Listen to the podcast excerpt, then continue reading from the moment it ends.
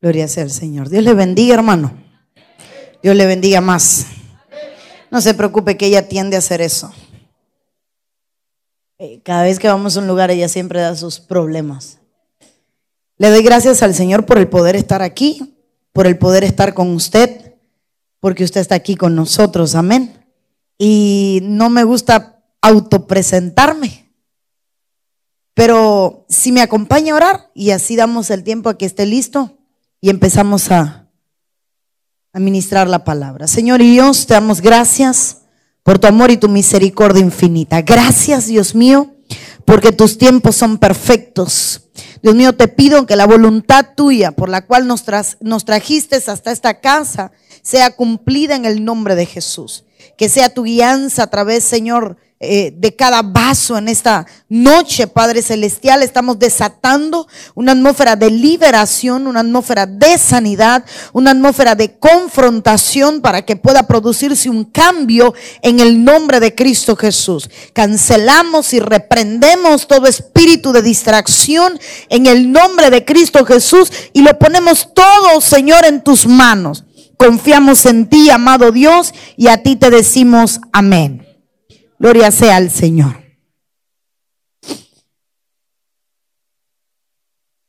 Eh, hay una palabra que el Señor me dio anoche mientras preparaba y hoy en el avión la terminaba.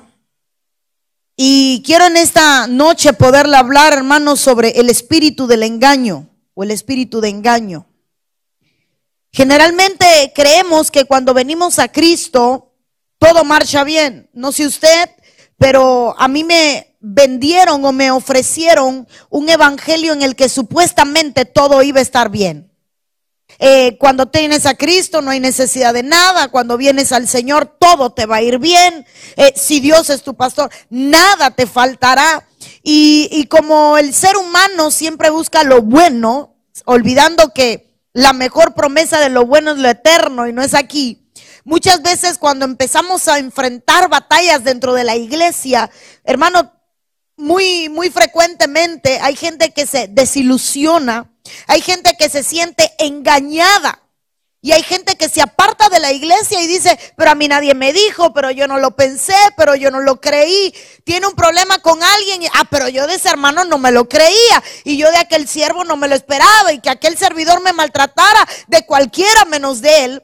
Y entonces una de las técnicas que tiene el enemigo para este tiempo es usar el espíritu del engaño para impedir que la iglesia crezca, para impedir que la iglesia se desarrolle y para impedir que la iglesia madure.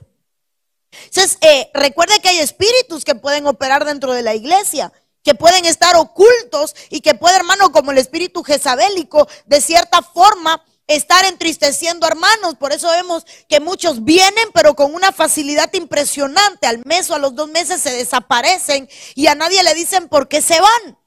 Al cabo de los seis meses usted tiene un contacto con ellos y siempre hay una palabra de engaño, o sea, me voy, me fui triste, pasó tal cosa, o, te engañan a, usted diciéndole, eh, no es que me fui por el trabajo, pero todos son técnicas de engaño que emplea el enemigo para que la iglesia no pueda crecer, para que la iglesia no pueda desarrollarse y para que la iglesia no pueda madurar.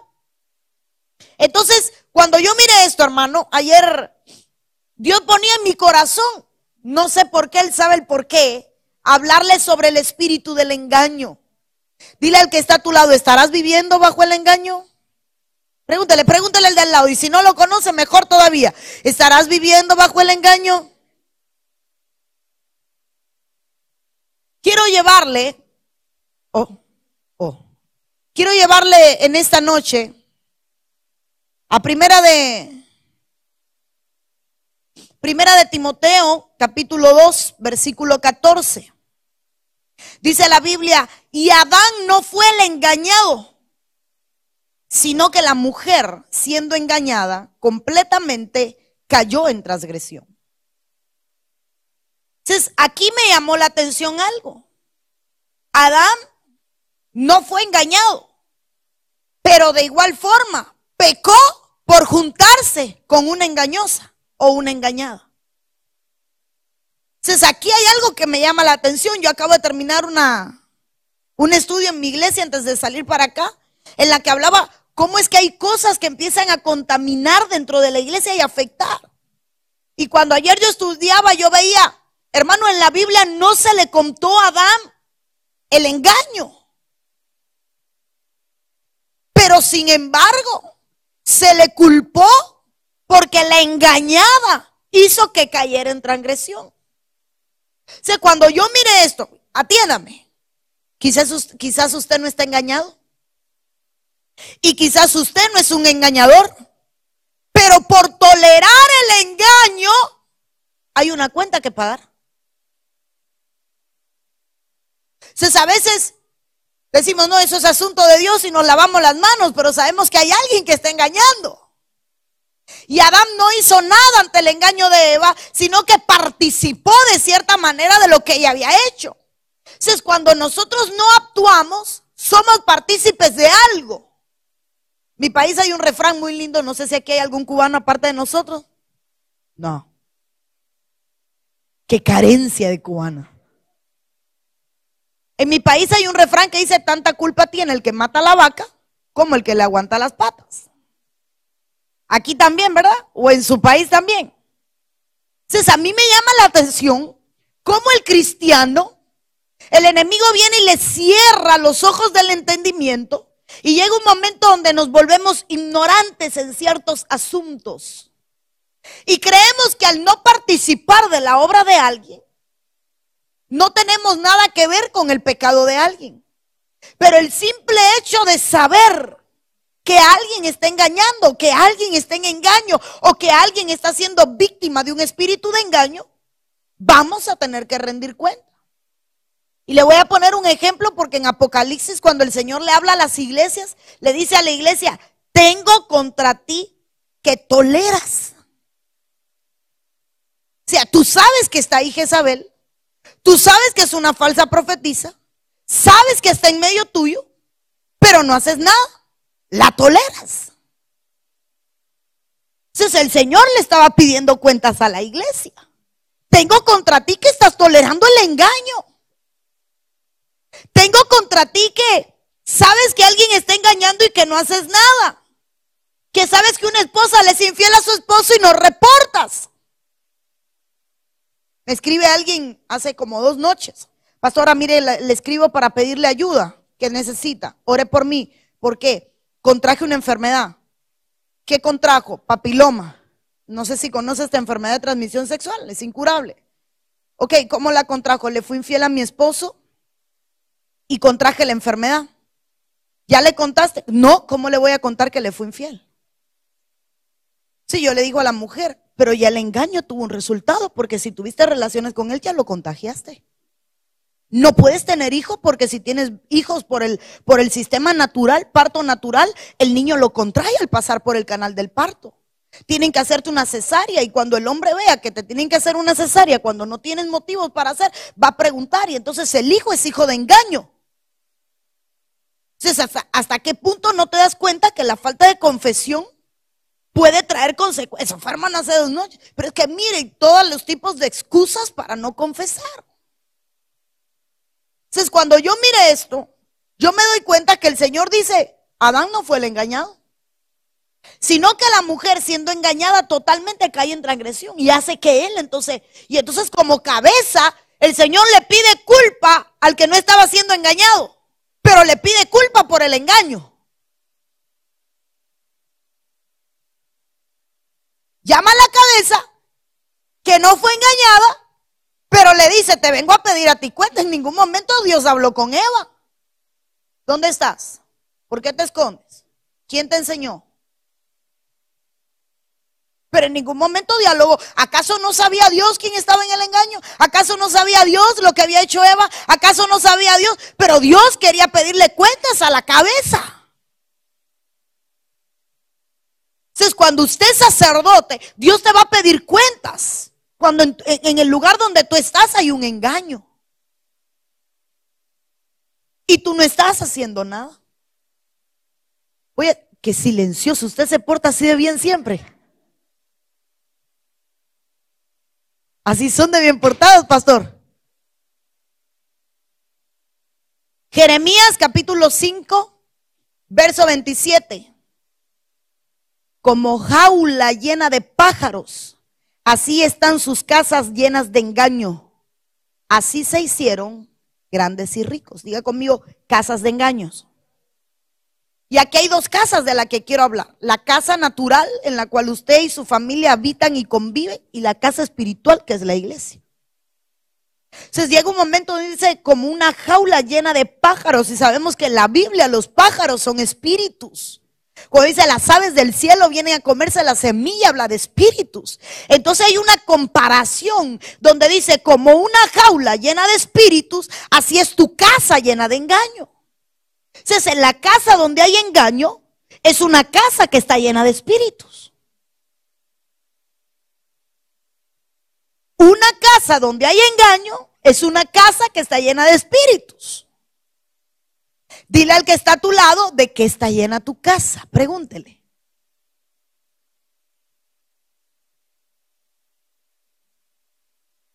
Y esto me llamó la atención, porque cómo es que en un libro profético está tan vinculado Hermano, la comparativa de una jaula llena de aves, una, una jaula llena de, de, pájaros, una jaula llena de espíritus, de demonios, con una casa donde hay engaño. Pero dice, y es lo que me llama la atención, que se hacen grandes y ricos. O sea, aún el engaño hacen que dentro de sus casas prosperen. Y aquí es donde a mí yo me quiero detener. ¿Cómo es que hay veces que dentro de la iglesia hay gente que crece, que se engrandece? y que se enriquece. Y la riqueza no es solo monetaria, hay riquezas espirituales. Eh, el tener una posición dentro de la iglesia es una prosperidad, es una riqueza. Es como hay gente que dentro de la iglesia ocupa una posición o se hace grande a través del engaño. Y llena la casa de engaño. Qué lindo que no lo conozco.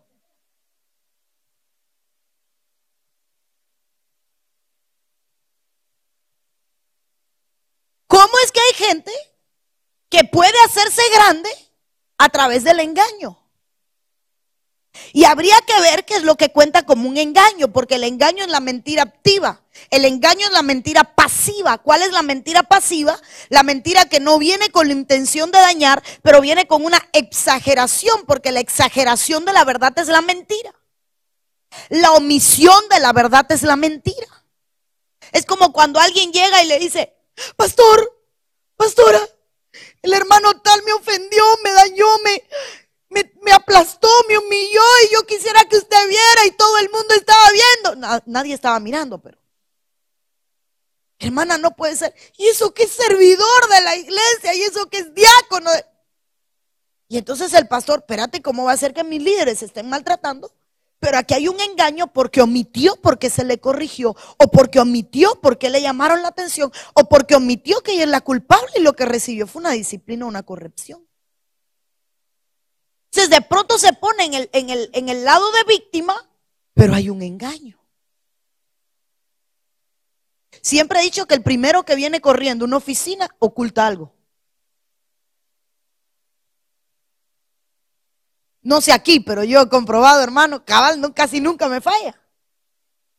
Porque quiere venir a traer la primera, no 100% de veces, hermano, pero el que generalmente corre a ponerse adelante es porque quiere traer su versión de la verdad, que muchas veces su versión de la verdad trae engaño. Entonces, ¿de qué está llena la casa? ¿De qué está llena la casa de Dios? Porque la casa de Dios tiene que estar llena de su gloria. Eso es lo único que dice la Biblia que debe tener su casa, llena de su presencia, llena de su gloria. En el libro de Éxodo y la gloria del Señor llenó la casa. Pero hay momentos donde la gloria de Dios no puede llenar la casa porque la casa está llena de algo más y es engaño. Entonces, cuando hay engaños, un espíritu llama otro espíritu, así como un abismo llama otro abismo, y aparece una cadena de operación satánica donde, hermano, el engaño hace que la casa se llene de pájaros, de demonios, así como una jaula. Mire este verso conmigo. Déjeme quito el cable, me da miedo. con mis pies pequeños enredar. Ahí está bien. Ya está bien, ya está bien. Gracias, mi hermana. Dice Génesis capítulo 27, verso 35.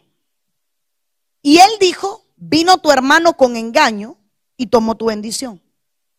Puse solo un verso porque usted conoce el pasaje. Isaac iba a bendecir a sus hijos.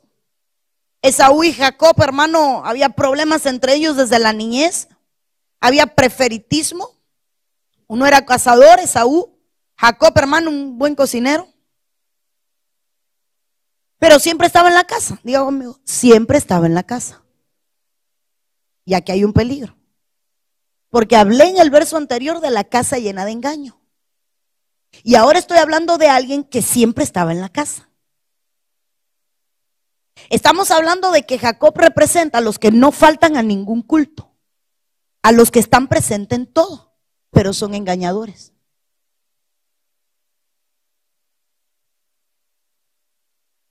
A los que cocinan y preparan comida. A los que aún pueden predicar porque la comida es pan, pero son engañadores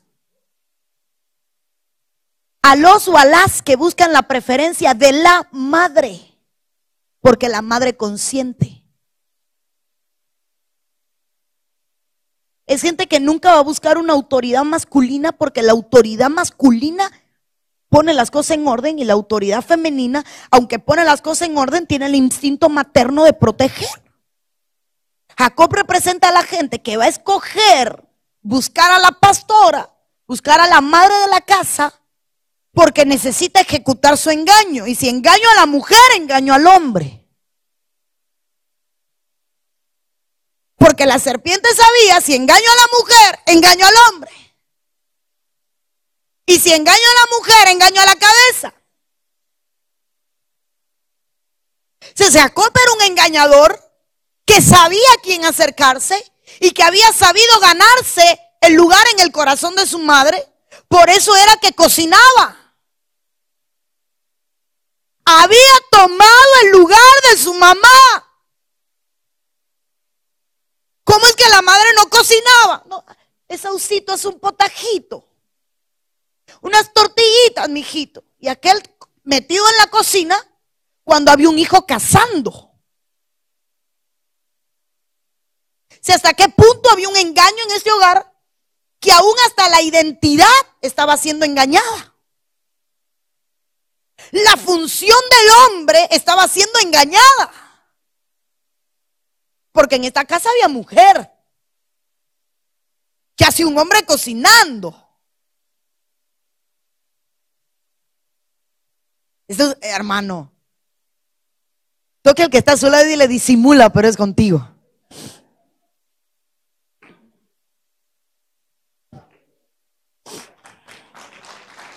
Si es para Dios, déselo fuerte.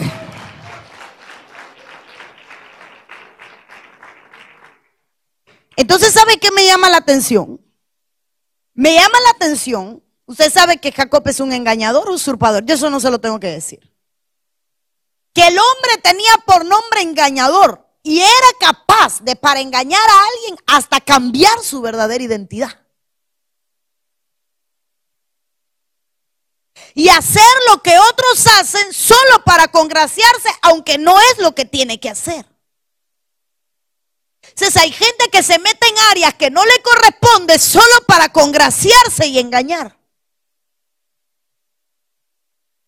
Este hombre, usted sabe, hace una comida, engaña al hermano, la cambia por la primogenitura, va y se disfraza, va y se arregla, va y se presenta ante el padre. Y cuando viene hermano Esaú y llega ante él, dice, no, tu hermano vino con engaño y te robó tu bendición. Entonces hay gente en la iglesia que se está robando la bendición. Hay gente en la iglesia que le está quitando la bendición a los primogénitos. Hay gente en la iglesia que le está robando con engaño el lugar que le corresponden a otro y son capaces de disfrazarse para hacerse pasar por gente que ellos no son que se hacen pasar por oveja cuando en realidad son lobo y lo que hicieron es ponerse una pielecita como se la puso Jacob.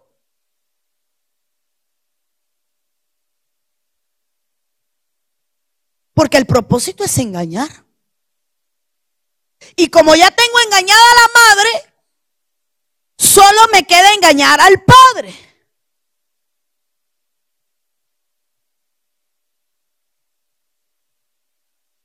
Diga conmigo casa de engaño. Esta casa era un desorden, hermano. Un hijo cocinando. Vaya, en nuestra cultura que tu hijo meta algo al microwave no es científico. Pero que en aquel entonces, en una cultura machista, que un, hombre estuviera cocinando, era mucho que decir.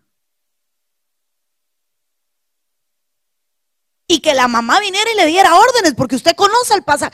Oye, tu papá va a bendecir a tu hermano, mira cómo te la vas a hacer. Esa era una casa de engaño donde la madre engañaba al padre, donde el hijo engañaba al padre y al hermano, y donde el hijo engañaba aún a toda la familia. ¿Qué tipo de hijo tú eres? Un engañador que llena la casa de engaño o un hijo de Dios que llena la casa de verdad.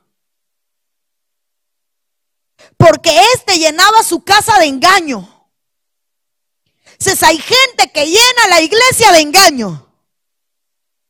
Y que habla con 10 y los llena de engaño. Y que habla con 20 y los llena de engaño. Y que habla con 3 y los llena de engaño. Y que habla con autoridades y los llena de engaño. Porque el propósito es crecer y hacerse grande. Con engaño. Ya que usted está tan callado. Pregúntale al que está a tu lado, ¿de qué estás llenando esta casa?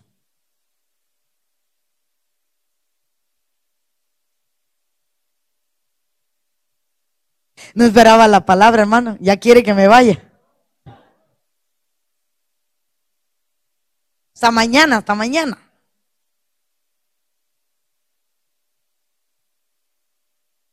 Job 15:35 concibieron dolor, dieron a luz iniquidad y en sus entrañas traman engaño. Sí, ya Job está hablando de otra cosa. Ya yo hablé de una casa de engaño como un jaula de pájaro. Ya hablé de un hombre que llenaba su casa de engaño. Pero ahora está hablando de gente que desde las entrañas están tramando engaño. Significa que hay hijos productos del engaño. Hay hijos productos de la mentira. Hay hijos que no son de sus padres, de los que le están criando y la madre nunca lo ha dicho y es un hijo de engaño. Hay madres que se embarazaron a propósito para amarrar al hombre, se entiende amarrar, para dejar al hombre en casa, para que el hombre no se le fuera, para no perder el matrimonio y no fue ni un hijo deseado ni buscado, sino fue un hijo de un engaño. Porque el hombre se iba a correr con otra, porque el hombre ya andaba con un piecito en la calle y hacía falta una herramienta para amarrarlo y la mujer tendió en su estómago, en sus entrañas un engaño y se concibió para quedarse con el hombre.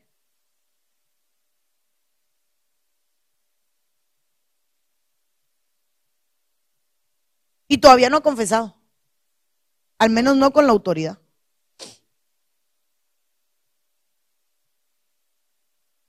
Porque hay un fruto del engaño. Tuve que ministrar a una mujer que tiene una hija de 17 años, esquizofrénica, loca, su mente no es de ella, ha estado ingresada no sé cuántas veces, ya no saben qué medicamento ponerle, qué, tipo de sedante ponerle, qué tipo de calmante ponerle, una, una posesión demoníaca al nivel que usted no puede ser capaz de imaginarlo. No puede, Quisiera poderle, pero no puedo porque aquí tristemente todo se transmite. Pero esta mujer me va a ver. Pastora, necesito hablar con usted. Dígame, tal día usted predicó de tal cosa y yo entendí por qué mi hija estaba así. ¿Por qué? Porque cuando yo estaba casada con un hombre, necesitaba salir embarazada porque el hombre me iba a dejar. Y fui a ver una espiritista, una bruja, una hechicera, como usted le quiere decir. En mi país es espiritista. Y le pedí que quería un hijo. Y la mujer me dijo que no podía tener hijo. Y eso lo sé yo. Yo quiero un hijo porque voy a perder a mi marido. Si quieres un hijo, el hijo que vas a tener va a vivir enfermo, va a hacer esto, va a hacer lo otro, va a ser hembra, no va a salir de un hospital, va a ser así, así, así, va a tener problemas en la mente. ¿Así la quieres? Así la quiero. Nace la niña, la mujer sale embarazada, feliz y contenta porque sabe la embarazada. Noveno mes. Las mujeres saben que el noveno mes se pare, ¿verdad? Noveno mes. Le cayó a patada el esposo, la botó por la escalera para abajo y le dijo, esta casa no puedes venir más. Y la botó de la casa embarazada. Y la niña que nació, nació tal y como la bruja le dijo que iba a salir. Pero como ella necesitaba un engaño para mantener su relación, en aquel momento, claro, no tenían a Cristo, le era bueno. Entonces hay cosas que a ti te están alcanzando porque es el fruto del engaño de tu pasado que todavía no has confesado. Y engañaste a tanta gente que hay cosas que todavía no has confesado. Es cuando todavía nosotros no nos alistamos y no nos damos, ahorita hablaba el hermano que está ministrando ofrenda sobre ser hijo, todavía no nos comportamos como hijos y venimos y le decimos, pastor, este es mi pasado, porque por el pasado ya no te vamos a juzgar, pero cuando usted habla de su pasado se está liberando usted y a los suyos. Pastor, yo hice esto. Está librando el fruto de su vientre de engaño. ¿Qué salió de tu vientre, mujer? ¿De qué es producto tu hijo? Entonces hay que ver cuál es el engaño, porque le voy a decir algo, hay algo con lo que vivimos equivocados.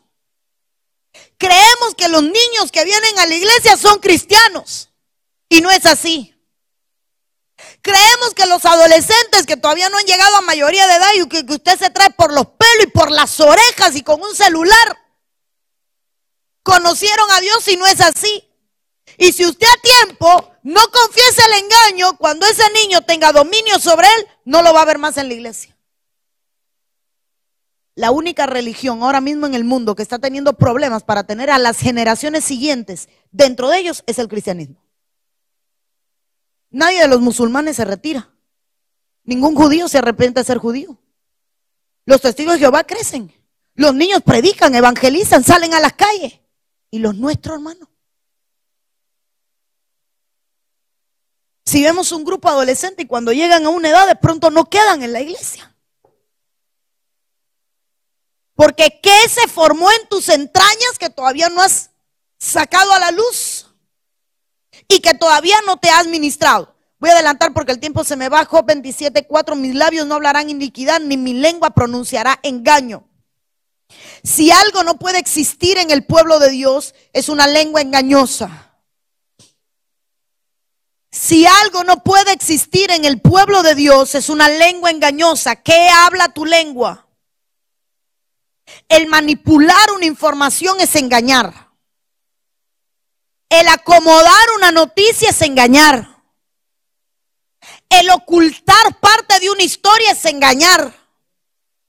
Y el engaño quizás el oyente no lo está determinando, pero en el cielo se está registrando que hay una lengua que pronuncia engaño. Mire, aquí, me voy a meter en camisa de un cebara, pero tengo una amiga que me dice, si te conocen, ¿para qué te invitan?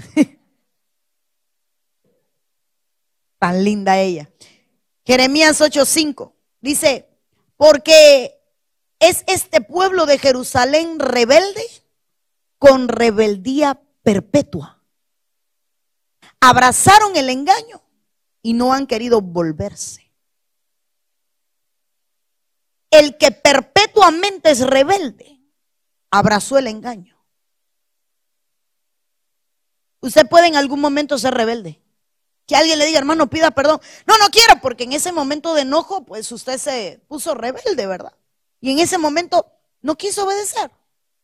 Y en ese momento, eh, no quiero, no quiero, no quiero, ok. Pero cuando alguien es rebelde en todo, mm. hermana, párese aquí. Aquí no me quiero parar. Porque póngame la parte de atrás, por favor. Porque es que ahí yo salgo en las cámaras. En la parte de atrás no salgo y me puedo recostar porque usted sabe que la rodilla, que la pierna. Pero te metes el día entero en el mall y no te quejas. Trabajas de mesera en un restaurante y no te quejas. Entonces, cuando alguien es rebelde en todo, ha abrazado el engaño. ¿Cómo reconozco un engañador? Cuando se opone a las decisiones del padre.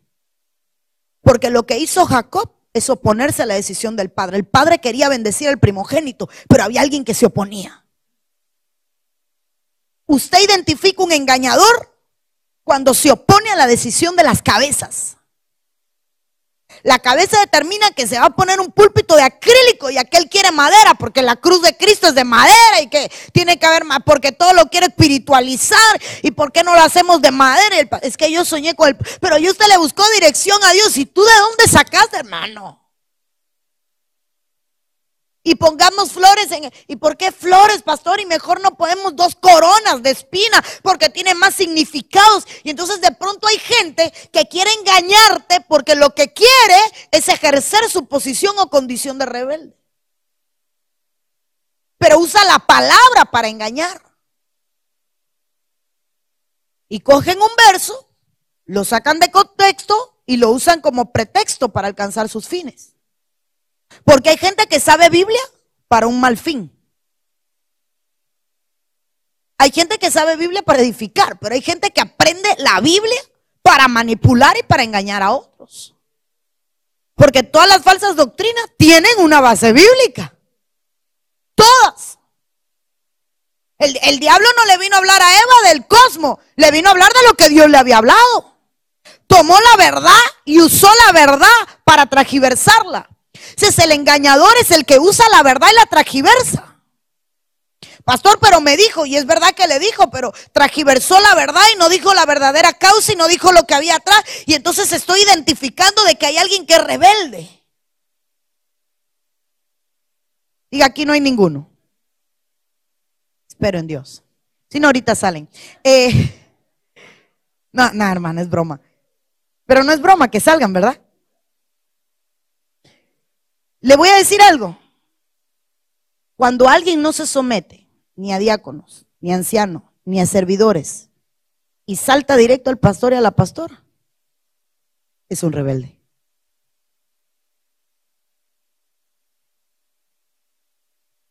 Porque si alguien no reconoce al enviado, no reconoce al que le envió. Entonces, ¿por qué viene al que le envía? Porque quiere engañar porque quiere congraciarse. ¿Cómo identifica un rebelde? Cuando no reconoce su autoridad inmediata. ¿Se somete usted? Y ni se atreva a decirme amén.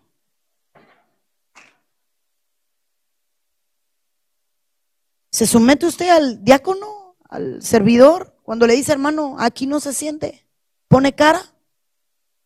Hermanito, ese asiento está apartado, pone cara. Bonito, párese que ahí vamos a sentar a fulano, pone cara. Que la iglesia, los servidores se creen que son los dueños del templo, el pastor vive engañado porque no conoce a los que tiene de líderes y ellos le tienen engañada la mente, pero un día Dios lo va a sacar toda la luz y entonces el pastor se va a dar cuenta de los que le rodean porque lo que hay alrededor de él es una generación de víboras, así como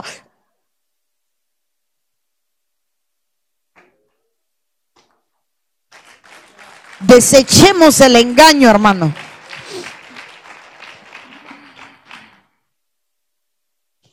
Voy a entrar ahora en una tela delicada. Pero ahí estaba. Jeremías 8:10, por tanto, daré a otros sus mujeres y sus campos a quienes los conquisten, porque desde el más pequeño hasta el más grande, cada uno sigue la avaricia desde el profeta hasta el sacerdote, todos hacen engaño.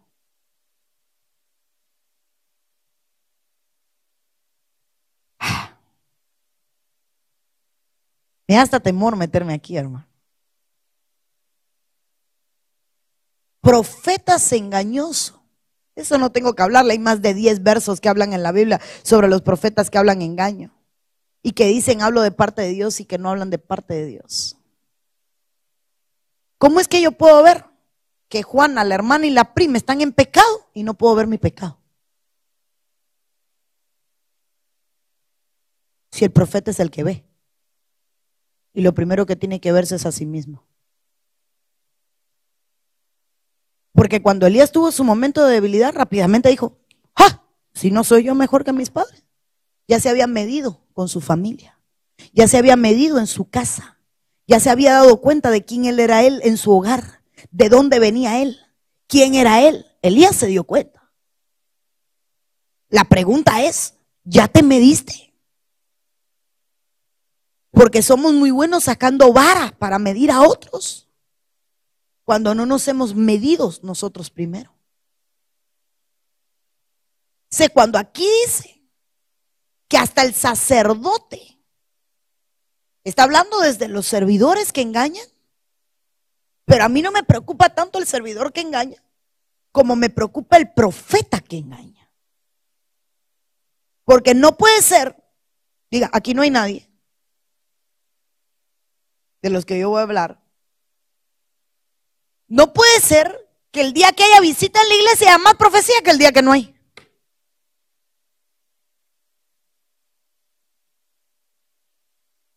Y que en un culto normal nadie traiga profecía, pero el domingo que la iglesia está llena, el profeta tiene palabra.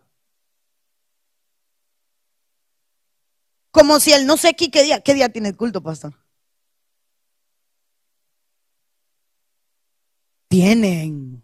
Lunes, martes, viernes y domingo. No puede ser que el lunes el profeta no tenga palabra, martes no tenga, viernes si viene bastante gente se suelta una su profecía, pero el domingo llora, gime, clama, palabra de ciencia. ¿Por qué? Si Dios no se lleva por el calendario gregoriano, hermanos. En el cielo el tiempo no es igual que el de la tierra. Dios no sabe si es domingo o lunes, para él culto es culto. Y tiempo de dedicación es para él tiempo de dedicación. Señor no está en eso, que si el domingo es culto principal. No, no, para Dios todos, todos servicios para él y él viene a, recibirlo de igual forma. Entonces, cuando yo veo que alguien, perdóneme, no tiene una palabra un día normal, cuando hay cuatro hermanos que si llegaron el lunes es porque tienen una necesidad de buscar a Dios. Que si llegaron un martes, era el martes, ¿verdad? Hay una necesidad de buscar a Dios. Si llegaron un viernes, hay una necesidad. Y tenga que esperar al domingo para oír una palabra. Pues entonces hay algo ahí que está mal. Porque o la palabra es emotiva o la palabra es engaño.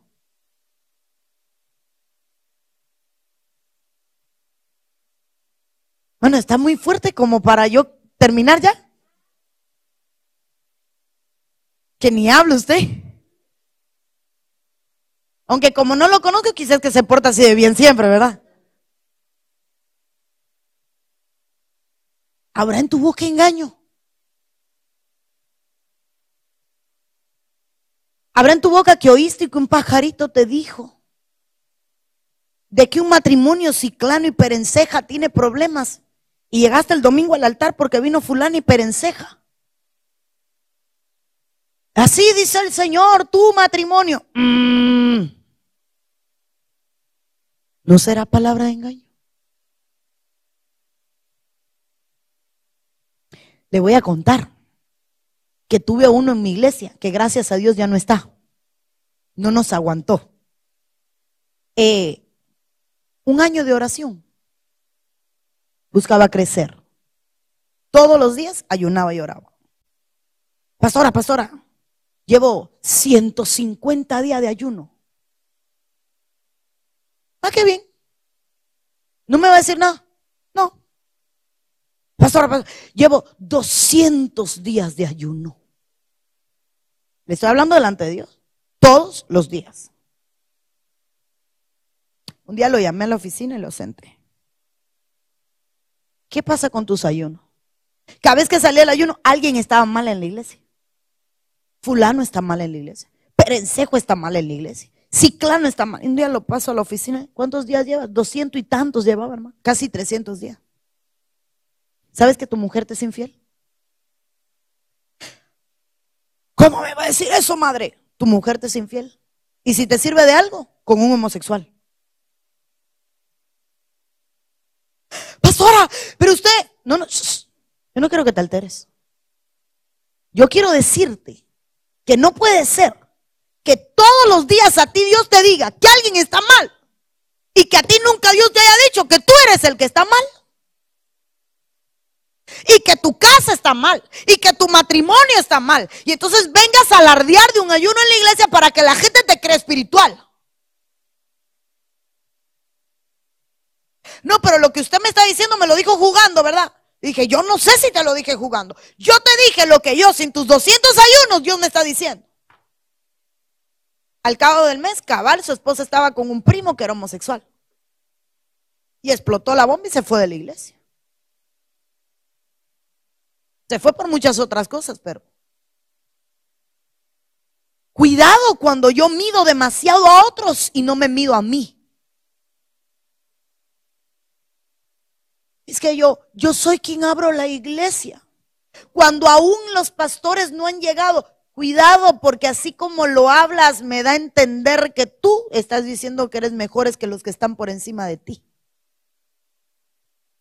Porque yo soy una mujer de oración. No alardes como los fariseos que se paraban en la esquina sin maquillaje para que vieran sus ayunos. Tápate las ojeras si haces vigilia. Sí, hermano, yo soy de las que si hiciste vigilia, yo le digo a las iglesias, maquíllense antes de salir. mire, aquí, aquí porque no me están viendo en mi país, tengo un equipo que todos los sábados, el equipo de intercesión hace una vigilia, todo el año. De sábado para domingo terminamos culto sábado, hacen vigilia y domingo se pega. ¿Sabes qué le digo? Maquíllense. Porque el pueblo no tiene que saber que usted como mapache salió de una vigilia. No alarde de lo que hace. Ni lo cuente, ni se... Porque cuando alguien quiere exaltar demasiado su obra, es porque carece de espiritualidad. Entonces examinemos en la parte profética, no sea que haya engaño. No sea que no hay un discernimiento de espíritus y lo que hay, hermano, es una gran sospecha y tiremos flechas al aire eh, para ver a quién alcanzamos con la profecía emotiva. Porque como en la adoración vimos una mujer dando gritos, enviamos una profecía a una mujer porque ya vimos a una llorar y eh, no sé si estoy siendo demasiado fuerte, pero pero ese es el engaño. Y tenemos que erradicar el engaño porque el espíritu del engaño llena la casa e impide que la gloria de Dios la llene. Señor, tú sabes cuánto te clamo. Mentira, solo en la iglesia horas. Y leyendo en tu palabra me hablabas. ¿Cuándo? Si ni la Biblia la usas. Y vengo delante de ti, Señor, con manos limpias, corazón puro. Te fajaste con un servidor antes de entrar al templo. Pero llenamos la casa de engaño. Se puede haber una alabanza gloriosa. Puede haber una adoración gloriosa. Pero de pronto hay algo que impide que la gloria de Dios se manifieste porque algo más está llenando la casa y es el engaño. Si el Señor viene a dos o tres, y tú lo toleras, tú lo toleras, tú lo toleras, tú sabías, tú conocías, no dijiste, tú te callaste, tú no hablaste, ya por pena no hablaste, por miedo a que no te creyeran no hablaste, pero dejaste que mi casa se llenara de engaño.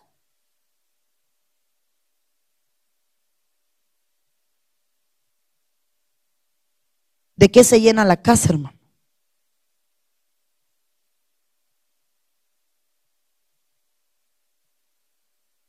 Hebreos 3:13, si el del piano me acompaña.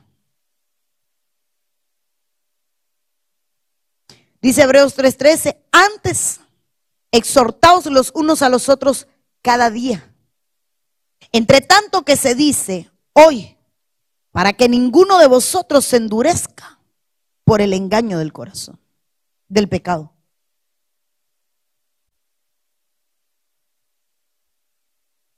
Cuidado cuando pecas y vives bajo el engaño del pecado. ¿Crees que nadie lo va a descubrir nunca? ¿Crees que, que nunca saldrá a la luz? ¿Crees que nadie se dará cuenta? Hay gente viviendo doble vida en la iglesia y viene ante el altar con una vida de engaño. Espero que al que le sirve el traje se lo enganche. Hay sacerdotes llegando al sacerdocio y al servicio del templo con una doble vida o con engaño de pecado. Como tengo niños, hay gente practicando autoestimulación y llega a la iglesia como el más santo y puro. Viendo gráficos prohibidos, ¿verdad que me está entendiendo mi, mis parábolas? Viendo gráficos prohibidos con contraseñas escondidas para que su esposa no lo descubra. Y así vienen a servir. Cuidado, no sea que de pronto te endurezcas por el engaño del pecado. Hay gente que peca tanto que pierde la sensibilidad y pierde la el temor de saber que Dios va a hacer visible lo invisible. Y yo le tengo temor a este año, ¿sabe por qué? Porque cuando hay renuevo, el renuevo significa que toda semilla que no se ha visto va a salir. Que todo lo que no se ha visto va a salir. Que todo lo que la tierra tiene encubierto, todo lo que se podó y en algún momento se creyó que ya no existía, puede brotar. Y lo miramos del lado positivo, pero también hay un lado negativo en la proclama donde tenemos que tener cuidado. No creas que el problema que radicaste hace cinco años de pronto renueve. ¿Por qué? Porque vives bajo el engaño del pecado. Nadie sabe. Total, Señor, si ya disminuía el uso, solo lo hago dos veces por semana. Hace poco vi Alguien que por casi un año en adulterio estuvo en un altar.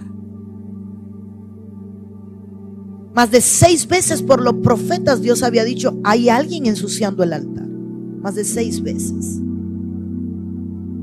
Hoy hay un fruto del engaño. Cuando tú pecas y nada pasa, es una táctica del enemigo para que tú vivas seguro creyendo de que nunca se va a saber. Pero la Biblia dice, no hay nada oculto que no salga a la luz. En los salmos el Señor dice, ¿quién habitará en mi casa? ¿Quién subirá al monte del Señor? El limpio de manos, el puro de corazón, el que no ha elevado su boca a hablar cosas vanas, ni engaño Solo habitaremos en la presencia de Dios cuando erradiquemos el engaño. Cuando logremos decirle al espíritu de engaño, tú no tienes cabida. Los conceptos del mundo no son los conceptos de Dios. En el mundo si usted decía lo que alguien hacía era un chismoso. En Cristo cuando usted dice que alguien está en pecado es porque usted tiene un celo por la casa de Dios que lo consume. Depende, claro, la intención del corazón. Pero la intención debe ser, pastor, pastora, padre, madre, mire, fulano está haciendo esto, ciclano está haciendo lo otro. Para dejar que ellos traten el problema. Pero a veces sabemos y callamos. Y no sé si aquí también pasa, pero cuando llega el problema uno, aparecen cuatro o cinco. Yo lo sabía, yo lo sabía. Y ahí es cuando yo digo, ¿y de qué me sirve? Ahora que tú supieras. Allá tengo una mujer que Dios usa de una forma impresionante. Y cuando llega a mí, Dios me dijo, mi esposo le dijo, y ahora ya no sirve tu palabra. Porque hay gente que cuando llega el problema, a mí ya Dios me lo había mostrado en sueños. Y, y ahora no cuenta, contaba antes. Entonces, limpiemos la casa de un espíritu de engaño. Para que entonces su casa sea llena de su gloria. ¿Por qué usted cree que en el tabernáculo no podían entrar los hombres? Para que no hubiera engaño. ¿Por qué cree que en el atrio lo primero que había era un altar de muerte y de sacrificio? Porque la sangre limpiaba de todo engaño, de toda mentira. El diseño del templo era, solo entrar lo limpio, lo santo y lo puro dentro de mi casa. Pero pastor, así yo sé, la iglesia es para enfermos, para pecadores, pero es para que haya un cambio. No puede ser que yo lleva, lleve cinco años en el Evangelio y siga siendo el mismo. No puede ser. No puede ser que lleve diez años en la iglesia y siga siendo el mismo. No puede ser. Mi esposo y yo tenemos nueve años de convertido. ¿Nueve? Nueve años de convertido. Hace nueve años conocimos al Señor nueve añitos. No somos hijos de, pastores, nadie en nuestra familia es ministro. O sea, a palos nos llamó el Señor. Y una de las cosas que yo le pedí a Dios cuando me convertí es, si voy a ser igual que los demás, no me llames. Quiero ser diferente. Porque crecí en una iglesia donde la gente llevaba una doble vida. En la iglesia camisa manga larga y corbata y en la casa maltrataban a sus esposas, a sus hijos, a sus madres. Eran malos padres, tenían, bueno hermano, ¿para qué? Lo mismo que aquí, ¿verdad? No en esta iglesia, me refiero aquí en los Estados Unidos. Es más fácil comprar o ver pornografía, bebidas alcohólicas y droga que pagar por vivir en santidad un sacrificio. Es más difícil convocar a la gente un ayuno que una cena. Acude más el pueblo una comida y a un espectáculo y a una fiesta o un social que un tiempo de oración. Porque el enemigo engañó la mente de la iglesia y la volvió vana. ¿Con qué frecuencia usted ora, hermano? Si hay gente que solo ora en la iglesia. Y porque le es obligatorio. Limpiemos, seamos libres del engaño. Que el enemigo no te siga engañando. Un día a la semana tiene. Yo le voy a hacer una pregunta. ¿Cuántas veces a la semana usted come? Desayuno, merienda, almuerzo, merienda, comida, merienda. ¿Seis por siete? ¿Seis por siete? Usted tiene 42 comidas a la semana. Un culto. Usted tiene 42 comidas físicas y solo tiene una comida espiritual. Y para colmo, se para para ir al baño. Se para para tomar agua. Sale a atender el teléfono. El enemigo te engañó. Y te ha hecho que tu mente esté viviendo en la vanidad. Mano, yo le pregunto, si el Señor viniera esta noche, ¿qué nivel de seguridad tú tienes de que serás tomado? Y no serás avergonzado.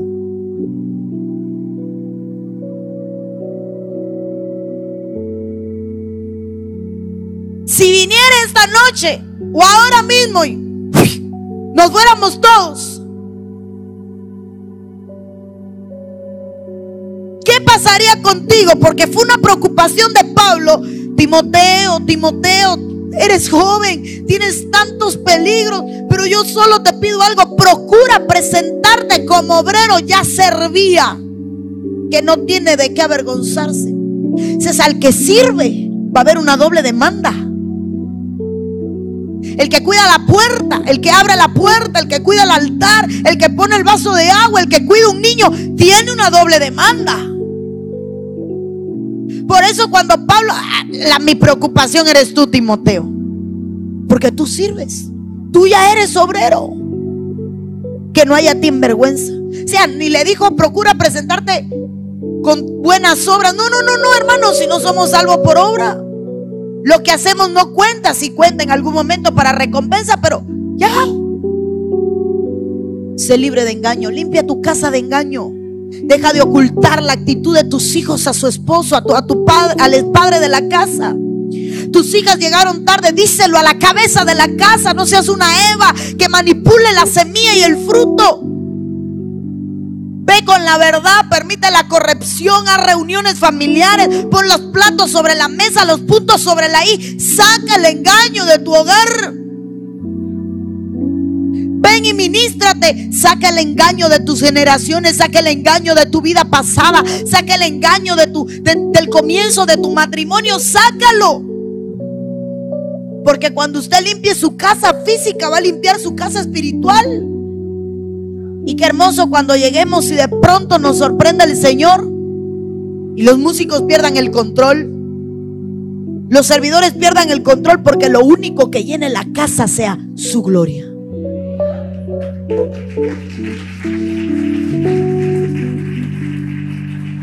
Póngase de pie.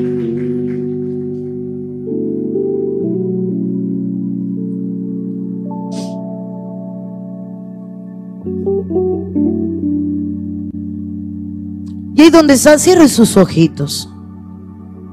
Levante sus manitos al cielo.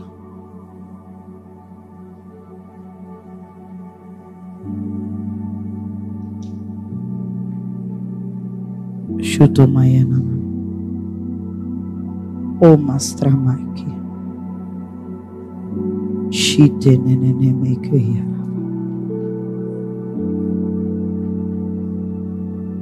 Porque a mí me habló el Señor y me dijo que la casa iba a ser libre de engaño. Ahí donde estás, levanta tus manos. Hay gente que va a empezar a recibir. Si los servidores me ocupan los pasillos ahí. Y esa gente que empieza a ver recibiendo, sáquelo y tráigalo. Si la alabanza toma su lugar, se lo voy a agradecer. Nosotros vamos a empezar a orar y adorar y hay gente que va a empezar a ser quebrantada, tocada. Porque hay gente que ha vivido en engaño y ha sido engañada. Y Dios quiere traerte libertad. Dios quiere traerte libertad. Hay gente que ha vivido por años desde su niñez en engaño. Y Dios quiere hacerte libre en esa noche. Ahí donde es una noche de liberación. Cierra tus ojos y deja el Espíritu de Dios fluir. No mires lo que está pasando al frente o a tu lado. Solo atiende lo que Dios quiere hacer contigo.